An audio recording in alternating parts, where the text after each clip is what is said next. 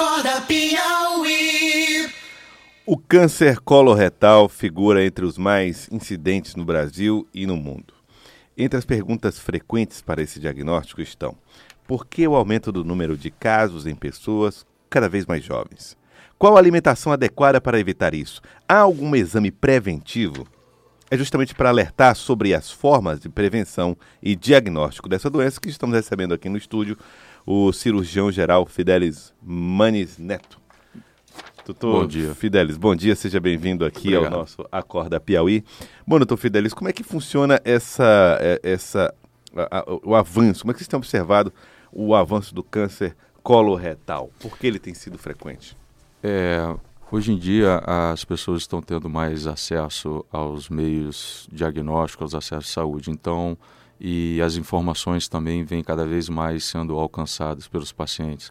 Quer dizer, Então, ele sempre esteve aí presente. sempre esteve, mas de uma certa forma a incidência ela aumenta porque houve uma mudança tanto no, na questão dos hábitos alimentares e também na questão de estilo de vida dos pacientes, né? Se considerarmos o hábito alimentar de 50, 60, 70 anos atrás, ele é totalmente diferente dos dias atuais.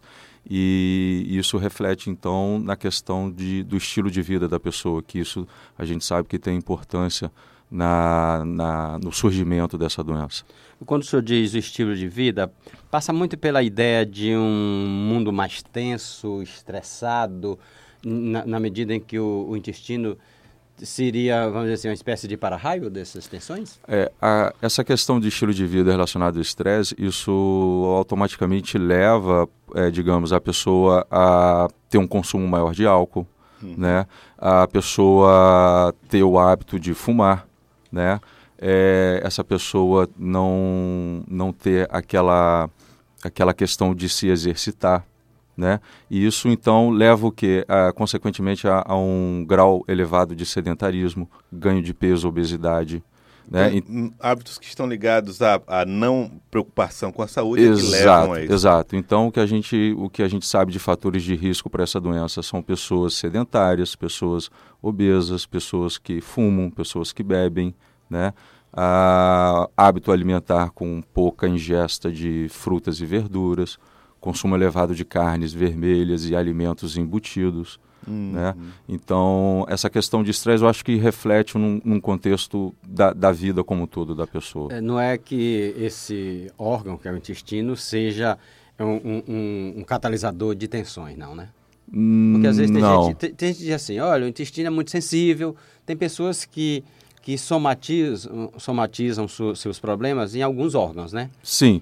É, é, é, quando você. Isso tem um certo sentido, porque quando você está num, num- numa situação de muito estresse, o, o hábito do intestino, ele realmente ele Se se, altera, né? modifica, ele se altera. Então, uma pessoa que tem uma estresse, uma carga de adrenalina muito elevada, isso tende a diminuir né, os movimentos intestinais. Mas não, não entraria muito nessa questão de, não é de- diretamente do surgimento. É, exato. Exato. Agora, em relação à idade, doutor Fidelis, é, percebe-se que está cada vez mais jovem, jovens, pessoas cada vez mais jovens estão sendo afetadas pela doença? não? É. O, a, o fator de risco em relacionado à idade é a partir dos 50 anos. Né? A partir dos 50 anos, essa incidência ela tende a aumentar. Por quê? Porque são é, é, é, ligados, então, àquelas questões do estilo de vida. São, alter, são com- mudanças no organismo que elas vão se acumulando ao longo do tempo. Então, se o indivíduo tem 50, 60 anos, 70 anos, o risco do câncer aumenta, se ele tem esses fatores de risco. Quando você vê essa doença em pacientes mais jovens, né, principalmente naqueles pacientes na idade de 40 anos para baixo, essa doença ela já tem uma implicação, um caráter de genética por detrás. Né? Se, e se você for pesquisar, é, você tem mais de um parente dessa pessoa já doente na família. Pai, mãe, irmão, tio, tia, avô, avó. Né? Então, quando você tem um paciente jovem com câncer de colo reto, é, você tem que meio que ficar atento, porque pode haver nessa, nesse indivíduo e nessa família a questão genética. Quando se fala em câncer de colo reto, doutor Fidelis, a gente está falando de um tipo de câncer ou existem vários tipos de câncer nessa região? É, o cólon reto é porque nós temos o intestino grosso e o reto, né? Então, basicamente, o meio que os fatores de risco são os mesmos, né? Tá. Quem se insere nessa nessa Mas, mas é nessa- um tipo só, quer dizer... é um ti- é, o mais comum é o que a gente é o que se chama adenocarcinoma, Aham. né? Mas você tem outros tipos de células que incidem, mas seriam responsáveis por 5% dos casos. 90, 95 são adenocarcinoma. E qual é as chances de cura? Ah, como qualquer câncer, a chance de cura ela se relaciona muito ao diagnóstico precoce. Então, quanto mais precoce esse paciente eh, tem o diagnóstico do câncer, a chance de cura dele ela tende a ser maior. Quanto maior o desenvolvimento da doença, quanto mais tardio ele chega ao médico, essas chances elas se reduzem. Mas o, o- intestino tem uma particularidade que às vezes o, o tumor pode estar num determinado local e simplesmente tirar uma parte desse intestino leva junto todo o, o- o- todo o risco, né? Isso é um, um facilitador para o combate à doença?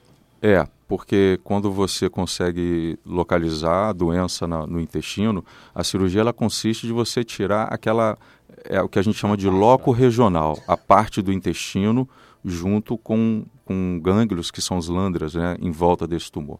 Então, é, com isso você consegue ter o controle é, é, cirúrgico da doença e se for naquelas fases bem iniciais, a chance de cura realmente é elevada. Quais os cuidados que as pessoas devem ter, além, obviamente, de tentar ser mais relaxada, comer bem? Que cuidado tem que ter para até saber se tem ou não tem? Certo.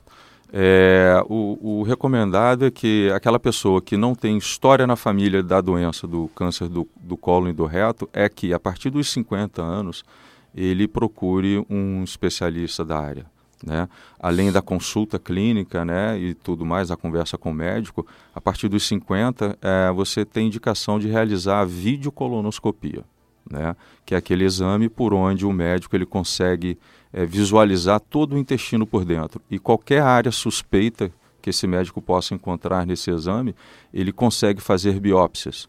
E é através dessas biópsias que então você tem o diagnóstico ou não do, do câncer. Ele é um exame que ele é clínico, assim, ele, é, ele, é, ele, é, ele, é, ele é meramente visual, né? Você não tem assim, tem sintomas, tem O, o sintoma do quando, o quando o câncer do colo reto dá sintomas, ele já está Já numa está fase avançado. avançada. Quando diz sintoma, É. uma hemorragia. É, quais são os sintomas Cólicas. que podem dar? É, alteração do hábito intestinal, ou seja, se o meu intestino tem um, um- um- ele funciona regularmente, a cada dois dias, três dias eu vou ao banheiro, e você consegue é, perceber uma mudança. Você passa cinco, sete dias sem o banheiro. Então, mudança do hábito intestinal seria um sintoma. Segundo sintoma é cólicas, né? Sinal que o intestino está fech... ah, o intestino tá fechando pelo Contraindo. tumor. Outro sintoma seria hemorragia, sangramento nas fezes, né? Isso são sintomas que tem que deixar o paciente alerta. Por outro lado, é, é, é importante a gente frisar que nem todo sangue em fezes né, é câncer, mas sempre tem que estar em alerta e procurar Mas o qualquer médico. si- sinal desse é bom ir no médico. né? Sim, se você está numa faixa acima de 50 anos, 60 anos e nunca fez o exame, é importante. Mas é, o senhor está falando de registro cada vez mais jovem, né? Então, qualquer sintoma desse seria razoável ir, ir atrás do médico, né? Sim, é, realmente para você ter qualquer desses sintomas, principalmente o sangramento, que é algo que a gente tem que sempre estar, o paciente tem que estar sempre bem avaliado, é importante sim que você não não deixe passar, né? Não subestime, mesmo que você seja um paciente jovem.